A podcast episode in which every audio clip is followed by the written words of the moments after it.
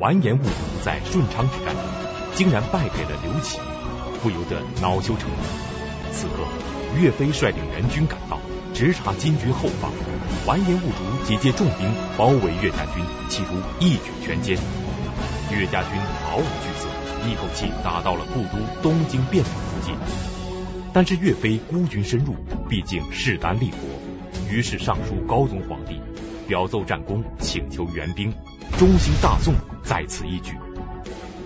宋高宗接到上书后很是高兴，但是宰相秦桧的一番话却让高宗皇帝改变了主意，不仅不派援兵，而且连下十二道金牌。命令岳飞立刻撤军。那么秦桧都说了一些什么话，让高宗皇帝改变了主意呢？而岳飞接到这十二道金牌之后，又该怎么办呢？请继续收看北京市海淀教师进修学校高级教师袁腾飞讲述两宋风云第二十三集：功亏一篑。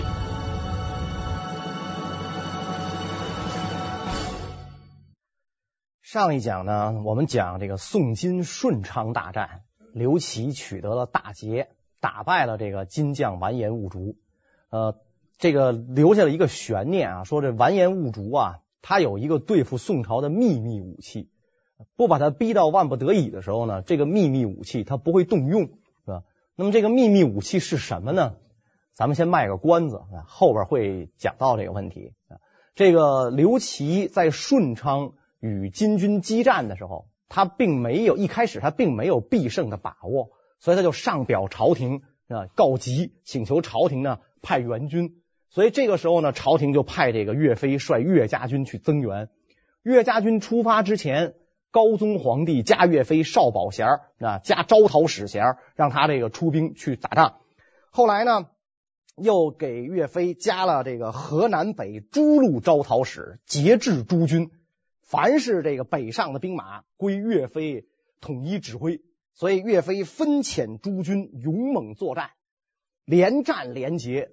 完颜兀术就很生气啊！完颜兀术一看，我在这个顺昌打了一场败仗，我一世英名几乎毁于一旦，我几乎就没法跟国内交代啊！现在岳飞又这样的不给我面子，怎么办？岳飞孤军深入啊，他一军独进。正是我消灭岳家军的好机会。完颜兀术觉得你岳飞也太狂了，是吧？你看你一一路冒进，你不带呃几支部队配合，一路冒进，这是一个非常好的机会。所以完颜兀术集结重兵，准备合围岳家军，把岳家军一口吃掉。那么岳飞也看明白了完颜兀术的意思，是吧？大军云集，大战在即。如果是明，就是说我按常理猜度的话。武将在这个时候是要想办法，先首先采取守势，我要自保，不能让这个敌军把我合围啊。然后呢，我要想办法突围啊，转转移到这个到对我安全的地方，然后我再跟金军决战。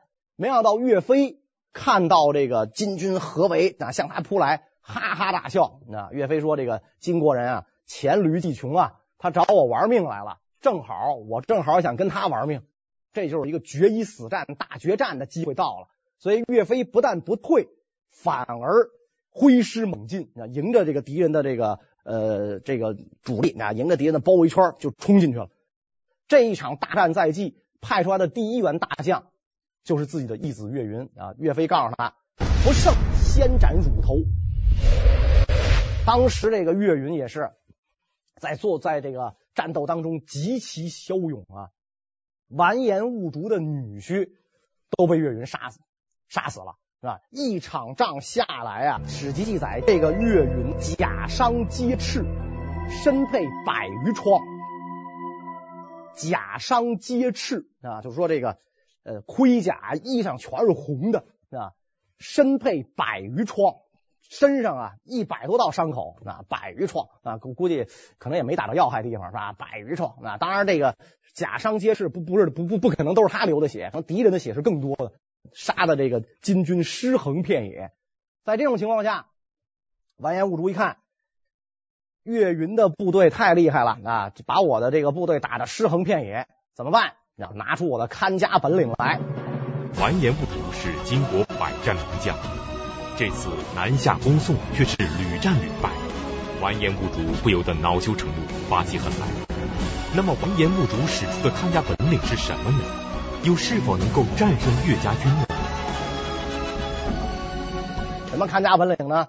前面说的铁浮屠和拐子马，这个东西其实在这个时候对宋军来讲已经没有任何神秘感和恐惧感可言。一开开始他可能是怕。是吧？这个打轰轰轰，这这一冲过来就跟现在的坦克冲过来那种感觉，他可能是害怕。只要一克服恐惧心理，一点都不可怕。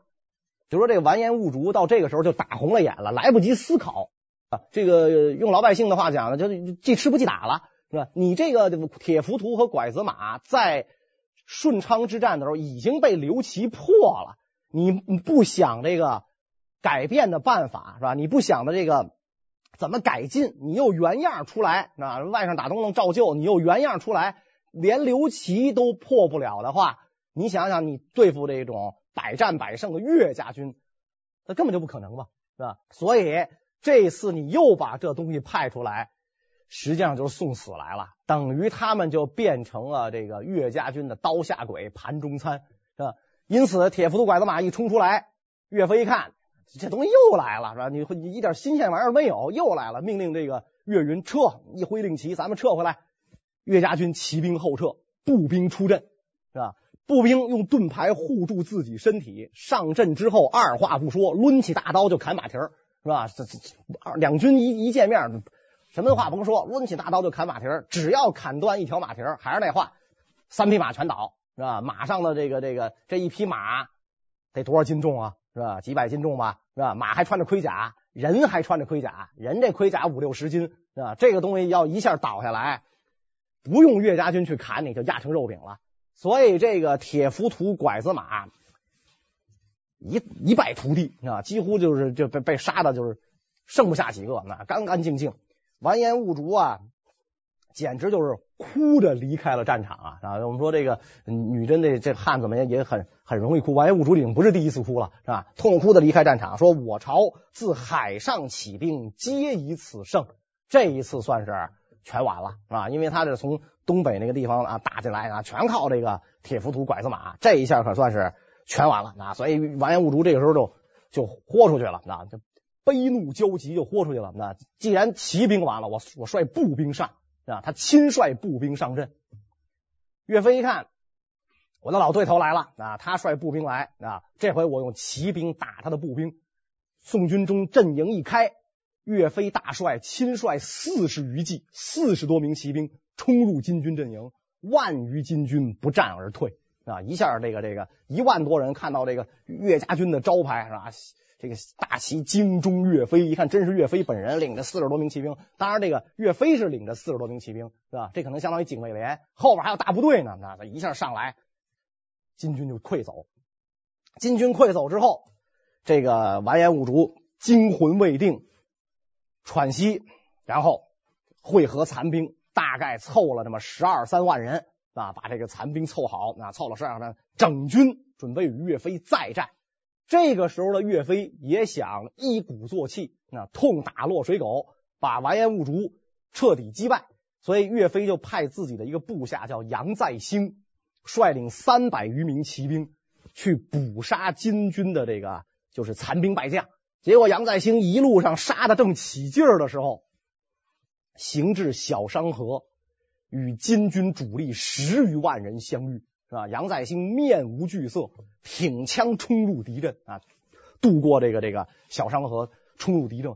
最后啊，这三百多名这个宋军，包括杨再兴将军本人，全部壮烈殉国。但是这个在他们的尸体的边上是两千多具金军士兵的尸体啊，等于是这个一比六的这种伤亡比例。后来这个金军退去，宋军来到这个地方。呃，收敛将军的遗体啊，杨再兴将军的遗体收敛，收敛了之后，从他身上拔下来的箭头两升多啊，拔下了两升多的箭头，可见他中了是多少箭，然后才这个殉国而死啊，所以真的是赫赫英名。杨再兴将军仅仅三百多人马，竟毫无惧色的冲进金军十几万大军之中，虽然最后全部英勇牺牲。但其勇敢的精神，连金军都非常佩服。那么赫赫有名的杨再兴将军是在什么情况之下加入岳家军？而杨再兴将军的遭遇又是如何体现了岳飞的大将风度呢？这个杨再兴将军呢，原本是伪齐曹成的部下，最早他是跟岳飞打仗的，把岳飞手下的一个大将，还有岳飞的弟弟叫岳帆都给杀了。啊，他等于是这个岳飞跟这个杨再兴啊是有杀弟之仇。后来曹成兵败之后，这个杨再兴呢逃跑，掉入这个呃就是悬剑的钩箭当中，被张宪捕获。张宪逮着这个杨再兴之后，就要杀杨再兴，准备为这个岳飞的弟弟岳帆报仇啊！你把我们大帅的弟弟杀了，今天也有今天，就准备要杀他。那结果杨再兴说：“你带我去见岳飞，是吧？我有话跟他说。”结果这个张宪就把杨再兴带来见岳飞。岳飞一看这个杨再兴仪表堂堂，那充过人的英武之气，马上就上去把杨再兴的绑绳给捆了，啊，给给给松开了，啊，把他绑绳给松开了，啊，说这个我今天不杀你，但是我希望你能够忠义报国，啊，杨再兴从从此死心塌地的这跟随岳飞，无一不语啊，每战必冲在最前边，是吧？你看岳飞这个。气度真大啊！他竟然这个说杀他弟弟，他都不在乎，是吧？他都能能够这个放这个杨再兴，是吧？这个一方面证明这个岳飞啊，这个人确实是啊，名将不计私仇，气度很大啊。另一方面，岳飞那个弟弟啊，在当时强抢民女啊，你强抢民女，在军军营当中歌舞娱乐的时候，可能让人打了个措手不及。所以岳飞一想，就我这弟弟。杨再兴不杀他，我也得杀他啊！所以你杀了就杀了啊！为岳家军等于除了一害。岳飞执法是这个从来不念这个私情的。咱前面讲过，岳云打仗是吧？每次立功他都往上报啊。后来是张俊看不过去了，要求给这个岳云报功。岳飞的亲舅舅犯法。结果这个岳飞杖责他亲舅舅是吧？你这个呃犯犯法也是犯了这个抢掠吧，就是抢劫的民民间财物的这种罪。他杖责他舅舅啊，杖责完之后，他舅舅怀恨在心呐，是吧？我说你亲娘舅啊，你你你竟敢打我，怀恨在心，怀恨在心。他舅舅也是就有点这个干出了不知死活的事儿，就准备杀害岳飞，是吧？你想那岳大帅是那么容易被害的吗？是吧？结果岳岳飞毫不犹豫就把自己亲舅舅给杀掉了。啊，就把自己亲舅舅杀掉，所以我们可以看到啊，就是说岳飞这个人，他这个一心为国啊，这个人怎么这么冷血？一心为国，从来这个这个心里啊没有这些个思念，那就只维护我岳家军的声誉，保境安民，这是我最重要的任务，别的我根本就不考虑那。他作为一个军人啊，在这个品德方面这种正直无私啊，那这在中国古代的这个名将当中啊是非常非常的。突出的一位人物啊，所以这样的这个名将勇将打的金兵是丧魂落胆，所以这个时候的这个岳飞连战连胜，完颜兀竹是连战连败。岳家军就像一把锋利的匕首，直插金军后方。金国占领的原北宋地区接连被岳家军收复，完颜兀竹只好退回北宋故都东京汴梁。那么此时金国占领区都发生了哪些变化？而被岳飞收复地区的人们又是如何欢迎岳家军的呢？我们知道说啊，这个在呃清朝的时候，那曾经因为这个剃不剃头的问题，是吧？这个引起过这个汉人的激烈反抗。其实这个问题啊，在金国跟宋朝打仗的时候，在金国占领中原的时候，这个问题也出现过。是吧？因为那个女真人梳发辫呢，她她要编发，是吧？然后左衽，那她的衣服是左衽，汉族的衣服是右衽啊，就是说她那个那时候那衣服不是那种 Y 字领吗？你哪个襟压哪个襟？呃，我们今天看来这玩意儿无所谓，我哪个襟压哪个襟，怎么方便怎么来，是吧？我留什么头发就是越酷越好，是吧？留什么头发都无所谓。但是在中国古代，这个衣冠发型是一个政权的象征。是吧？那为什么为了这不剃头，是吧？就就能死那么多人，是吧？留留头不留发，留发不留头，为什么能出现这种情况啊？它是一个民族精神的一种象征。所以在那个时候也一样，在金朝也一样。当时的金朝就强迫呃河南之地，就是中中原地区的汉族人披发左衽。这汉族人就不干啊，就起来反抗，就组成了很多这个义军啊，各地义军风起。岳飞这次大获全胜之后，就联络各地义义军，把这个黄河两岸的抗金义军全部组织起来，据说能有七十万众。各路义军大张岳字旗，甭管岳飞派没派人来联络，都打着这大旗，我是岳家军的一部分，是吧？满眼望去，黄河两岸，太行山下，岳字大旗迎中迎风飘扬啊！岳飞也不在乎，反正他，打这个旗帜的人是越多越好，而老百姓啊，也都特别的这个支持这个岳家军北伐呀。当时史籍是这么记载的。父老百姓争挽车牵牛，载糗粮以馈义军，顶棚焚香迎候者充满道路。向燕以南，今号令不行。老百姓是吧？牵着牛，拉着车，载着粮食，顶着盆啊，顶着花盆啊，焚着香是吧？这个这个就是是最高的这个礼遇啊！有的人把这香点着了，搁自个儿脑袋上。是吧？烧自个头皮啊！这表示对这个这个岳家军的这种这种爱戴是吧？我不知道怎么来表示我的喜悦了。我把香点着了，搁脑袋上是吧？这这自哎冲这岳家军行军的路上，到处是这种欢迎的人群啊！单食壶浆以迎王师啊！所以这个这个连战连捷啊！从燕以南，就从咱今天北京这个地方啊，这个这个幽州啊，燕燕云十六州嘛，燕京以南，金国号令不行，原来的北宋统治区。被金占了的这些地方，金国的号令不管不管用了，而且这个时候一个噩耗是连着一个噩耗，是吧？他手下完颜兀术手下有一员大将，文武全才，叫乌林嘎斯谋。这个人是正经的，是女真人呐，是吧？是跟着这个太祖太宗隆兴东北啊，一一一一直这么起兵起来的，而且几次出使宋朝都是这个乌林嘎斯谋去的啊。结果这个乌林嘎斯谋控制不了部队了。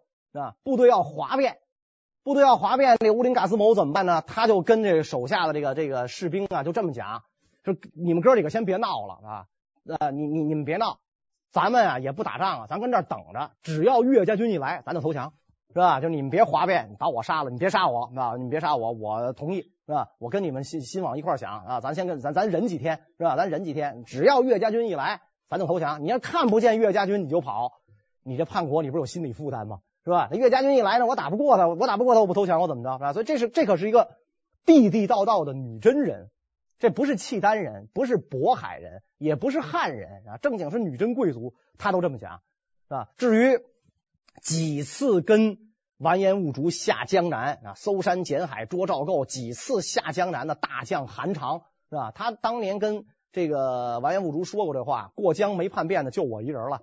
这个时候，据说给岳家军送密信。我手底下有五万人，我准备投降你，你看够吗？是吧？跟跟准备准备以五万人内附啊，是吧？所以这个时候，岳飞就高兴到了极点啊，就留下了那句千古名言：“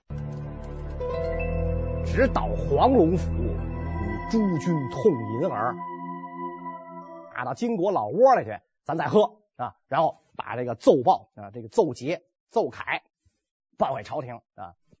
给这这个高宗皇帝上书，赶紧给我支支援，让这个刘琦啊、韩世忠啊、张俊啊跟跟我配合，诸军配合，光复志节，在此一举，最后这一击，彻底打败金军。这个时候他已经打到了离开封不到四十里的朱仙镇呢，再往前一步就可以克复故都了。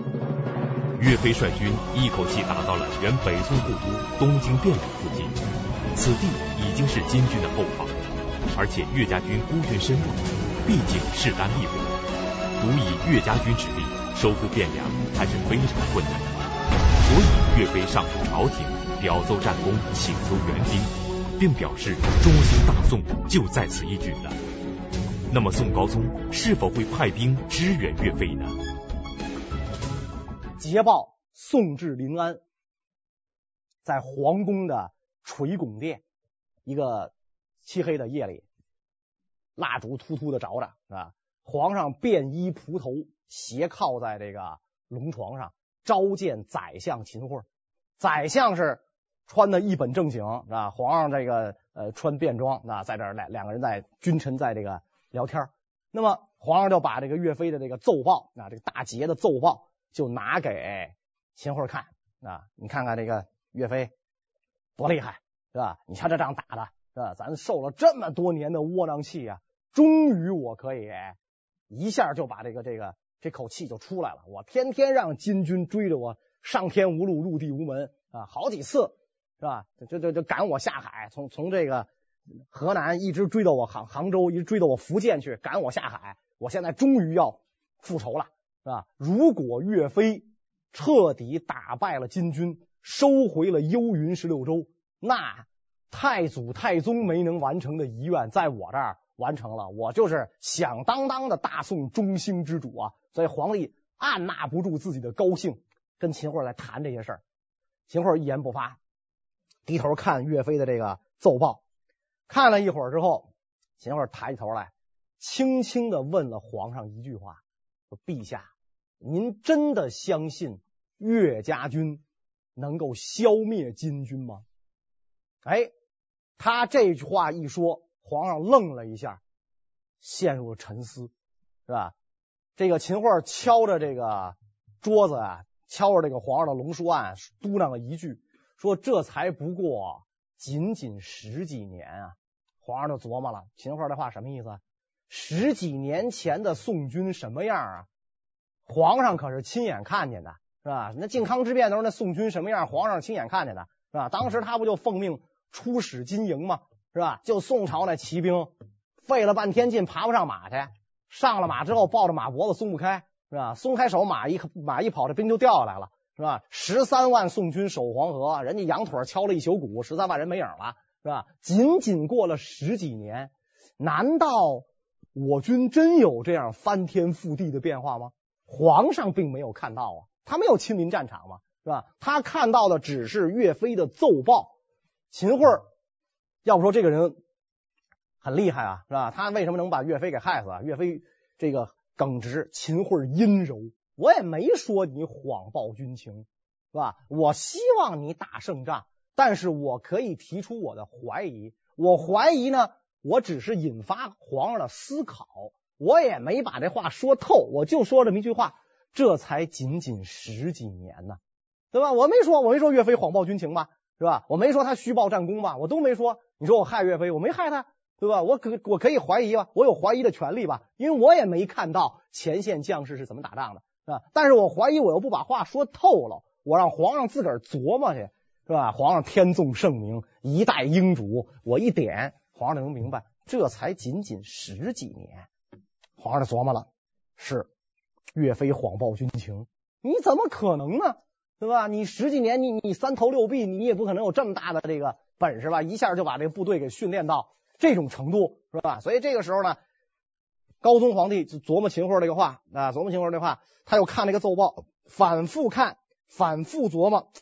他觉得，如果岳飞完全是谎报战功的话，那么要这个时候的话，岳飞是以败为胜也好，是杀良冒功也好，那么这个时候应该金军大军就打过来了呀，是吧？那现在前线离我们还远着呢，我们这儿一片歌舞升平，怎么能说岳飞是谎冒呢？啊，他是这个假冒战功呢？所以这个皇上在犹豫啊，啊，皇上在犹豫的时候，秦桧又抛出了一枚炸弹啊，击中这个皇帝啊，说陛下，你还记得前两年的淮西军变吗？是吧？你还记得杜充？还记得他们俩？这还记得杜充这人吗？你还知道这个？记得这淮西军变吗？皇上怎么不记得？咵一下的心就给提起来了，淮西军变。整整四万正规军呢，是吧？占当时宋朝武装力量的将近五分之一，咵一下，一夜之间过了江变成伪军了，是吧？杜充，我待他多好啊！宰相高位，东京留守，金军一来，第一个开城投降，是吧？武将太不可信，而且这个时候皇上又琢磨，就想起当年那苗刘兵变来了，是吧？让我惨到那份上，我关在破庙里边。是吧？所以这武将确实太不可信。秦桧这一枚炸弹又击中了皇上，是吧？你看人家话语不多啊，这才过了几年，这这才过了十几年嘛，是吧？您还记得淮西军变吗？我没说岳飞怎么着，您还记得淮西军变吗？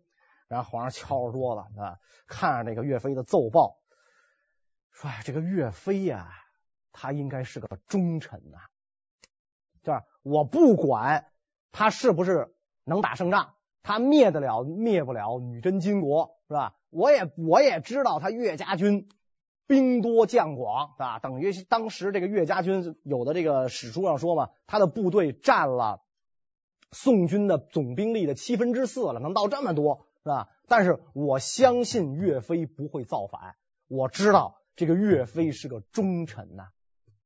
他这话一说完，秦桧第三枚炸弹扔了出来，一下就把宋高宗给炸晕了啊！这枚炸弹是致命的。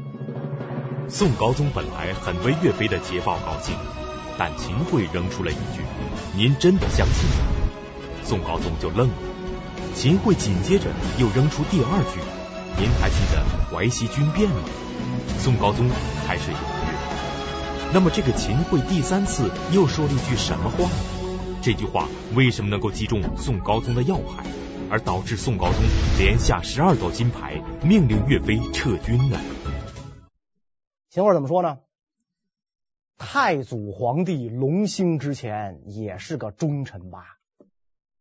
这话一说，这这个宋高宗简直就是振聋发聩，就当时就呆了啊，震懵了，是吧？太祖皇帝就是赵匡胤嘛，赵匡胤在后周就是掌握军权的大将嘛，殿前都点检，相当于正规军总司令啊，是吧？他要不是忠臣，周朝皇帝后周世宗柴荣能那么相信他吗？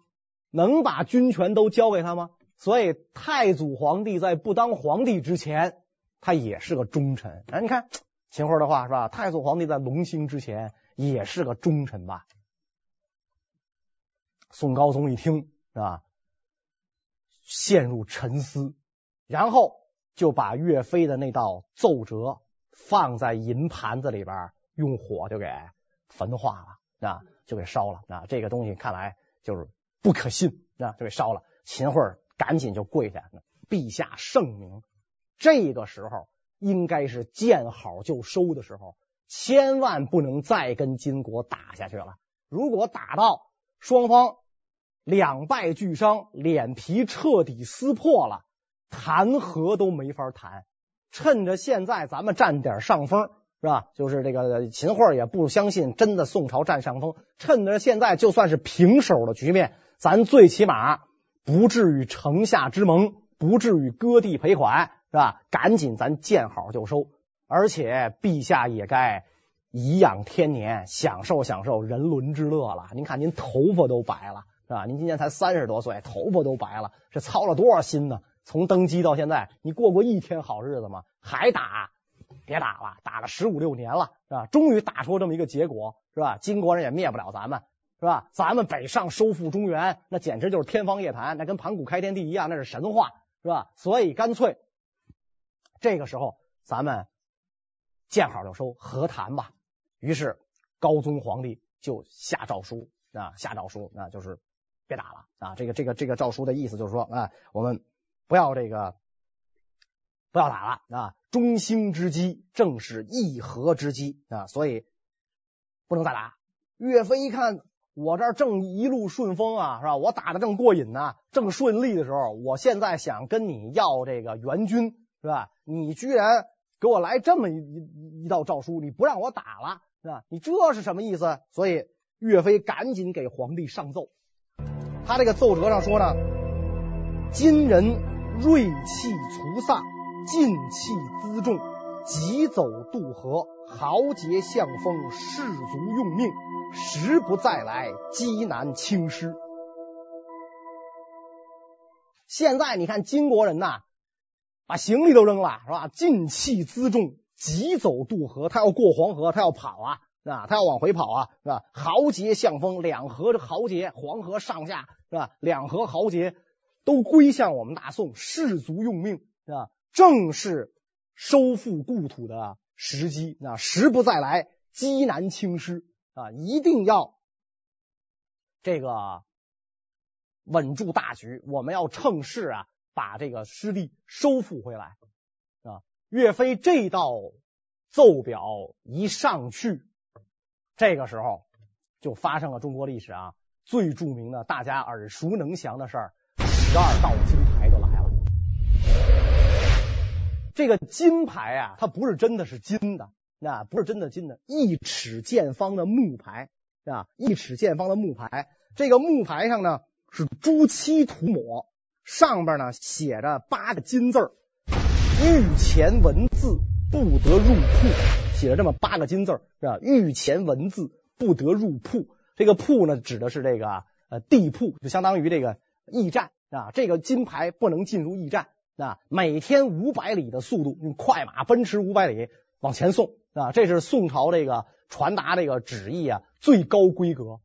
到一个地方，呃，换马不换人，举着这个这个金牌送到岳飞手里。第一个骑士举着金牌上路的时候，他不知道后边十一个跟他一模一样的啊，同时上路，可见这个朝廷有多么的心急。十二道金牌上边的这文字完全一样。岳飞孤军深入，不可久留，速撤军，返京述职。所以岳飞没办法，只好撤军。岳飞这一撤军呐，这个老百姓啊就不干呐，攀衣拦马，哭声惨啊，抓着这个这个这个衣服，抓着这个马鞍是吧？这老百姓刺斧催肝，血泪颜啊。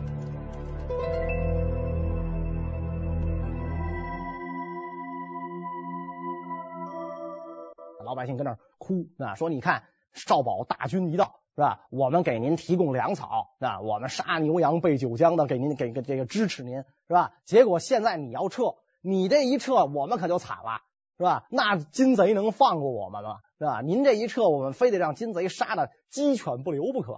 何况此地是少保的家乡啊，你忍心轻弃中原父老吗？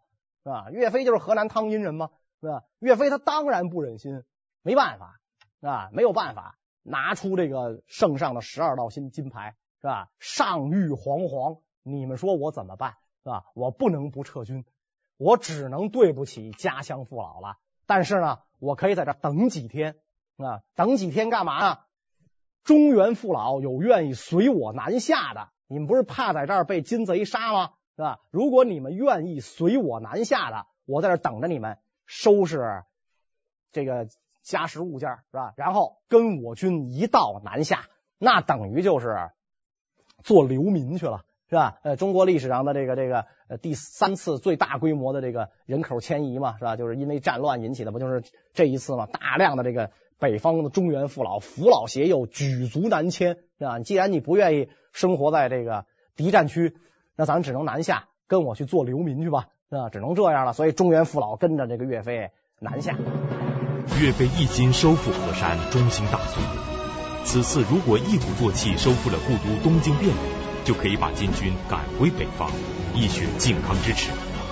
但就在此时，高宗皇帝的十二道金牌迫使岳飞只能无奈地向南撤军。那么此时的金军正在做什么？看到岳飞撤军，完颜兀术会有什么反应呢？岳家军在准备撤的时候啊，特别有意思。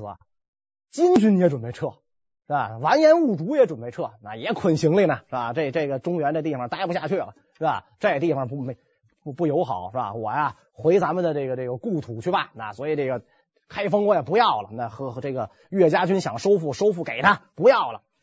金军就出来了，是吧？完颜兀术这一出来，哎，一个书生就把他拦住了。是吧？完颜兀术这辈子呀，也是他竟能遇到这样的书生，是吧？当年黄天荡就靠这个书生给他解围嘛。所以这一次，一个宋朝的书生，是吧？就是元宋朝的书生，就拉住了这个完颜兀术的马头，是吧？大王您要去哪儿？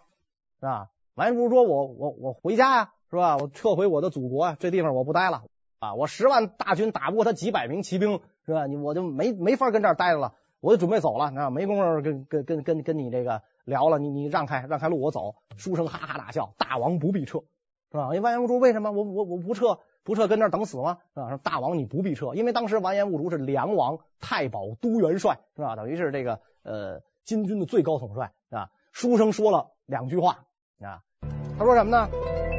自古未有权臣在内，而大将能立功于外者。岳少保自身性命尚且不保，何况其成功乎？又这句话，完颜兀术一听，振聋发聩啊，当即就勒住马头啊。然后书生说：“大王您速速回兵，是吧？岳少保自身性命尚且不保，何况其成功乎？是吧？他能保住自个儿的命啊，就不错了。你还真相信他能北伐中原？你可千万别离开开封啊！”所以完颜兀术马上行行李卸下来，都回去是吧？回去重重新是吧？重新布防镇守这个开封是吧？所以你看，这宋朝的这个书生把这个朝廷的这个形势啊，都看得这么一清二楚。果然，岳家军一撤是吧？金军就趁势掩杀。据说岳家军的损失很大，因为你要掩护老百姓后撤嘛，是吧？而且你这个。已已经无心恋战了，实际上这个时候啊，也已经无心恋战。金军随即掩杀上来，原来被这个岳家军收复的州县，全都被这个金军又给夺回去了啊！这个岳少保壮怀激烈，仰天长叹：十年之功，废于一旦，所得州郡。一州全休，社稷江山难以中兴，乾坤世界无由再复。十年之功毁于一旦呢？啊，我这个秣马厉兵了十多年啊，就希望着有朝一日北伐中原，收复故土，迎回二圣。这一下十二道金牌，我这十年带血靖康恨功夫全都白做了，是吧？所得州郡一朝全休，你让我撤军，这地方就全放弃了。社稷江山难以中兴，乾坤世界无由再复，是吧？所以这个岳飞为什么这《满江红》那么脍炙人口，是吧？字字皆血泪啊，仰天长啸，体会到这当时这个岳侯爷的这种感觉，是吧？所以这个宋军就撤走了。问题是宋军撤走了，金军还跟你没完呢。是吧？你你把我打成这样，现在你说不打就就不打了？你想跑，别着急，我还没完呢啊！于是这个时候，金军又开始南下。这个战争啊，在不是说岳家军一撤就完了，仗并没有打完，接着怎么打呢？我们下一讲再讲。谢谢大家。嗯。